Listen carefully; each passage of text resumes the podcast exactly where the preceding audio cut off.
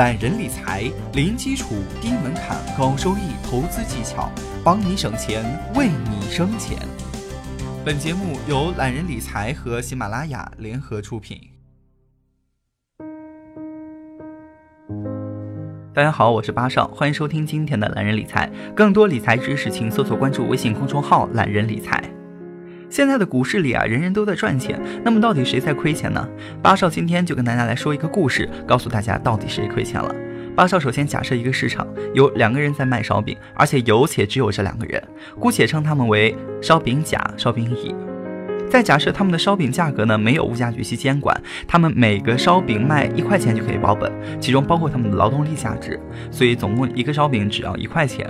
再假设他们自己做的烧饼的数量呢是一样多的。当然，为了让这个经济模型更加完美，我们还要再假设他们的生意很不好，就是说现在啊，一个买烧饼的人都没有。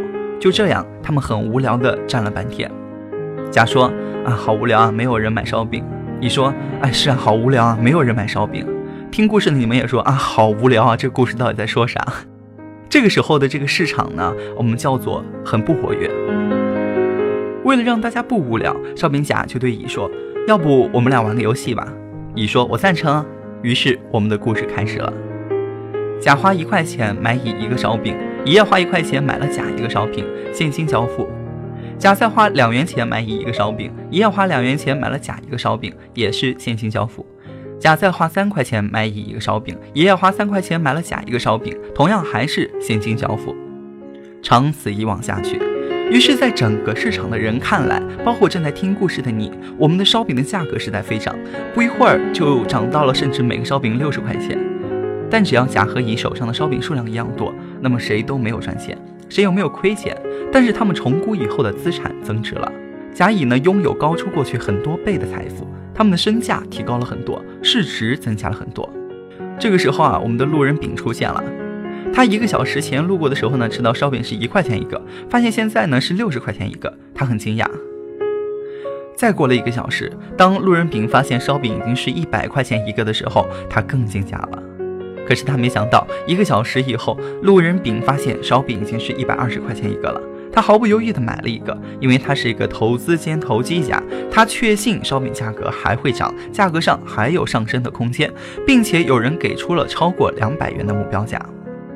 那么，在我们的股市市场，它叫股民；给出目标价的人叫研究员。在烧饼甲、烧饼乙赚钱的示范项一下，甚至路人丙赚钱的示范项一下，接下来买烧饼的路人越来越多，参与买卖的人也越来越多，烧饼的价格更是节节攀升。所有的人都很高兴，因为很奇怪，所有的人都没有亏钱。这个时候，你可以想见，甲和乙谁手上的烧饼少，及谁的资产少，谁就真正的赚钱了。参与购买的人，谁手上没烧饼了，谁就真正的赚钱了。而且卖了的人都很后悔，因为烧饼的价格还在飞快的涨。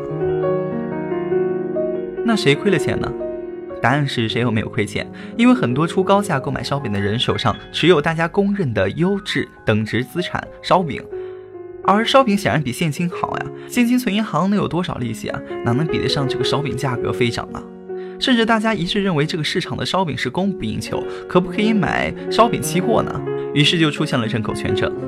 有人问了，买烧饼永远不会亏钱吗？看样子是的，但这个世界就这么奇怪，突然市场上来了一个叫李子的，李子曰有亏钱的时候，那哪一天大家会亏钱呢？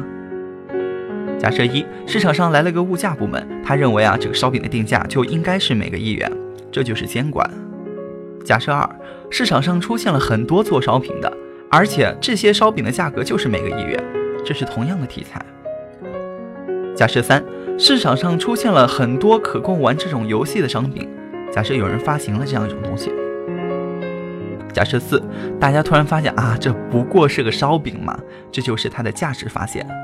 假设五，没有人再愿意玩互相买卖的游戏了，大家突然发现这就是烧饼甲和烧饼乙的一个游戏，真相大白。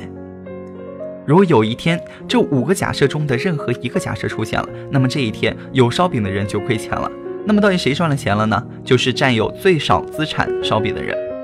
这个卖烧饼的故事非常简单，人人都觉得高价买烧饼的人是傻瓜。但我们回首再来看看我们现在的证券市场的人们吧，这个市场的有些所谓的资产重估啊、资产注入啊，何尝不是这样呢？在 RE 高企，资产有高溢价下的资产注入，和卖烧饼的原理其实是一样的。谁最少占有资产，谁就是赚钱的人，谁就是获得高收益的人。所以，作为一个投资者，要理性的看待资产重估和资产注入。忽悠别人不要忽悠自己，尤其不要忽悠自己的钱，因为你很可能成为一个持有高价烧饼的路人，最后卖不出去的时候，只能自己亏钱。很多人知道这个道理，但都认为自己不会是最后那个买烧饼的人。微信公众号搜索关注“懒人理财”，学习更多理财知识，帮你省钱，为你生钱。我是八少，下期节目我们再会。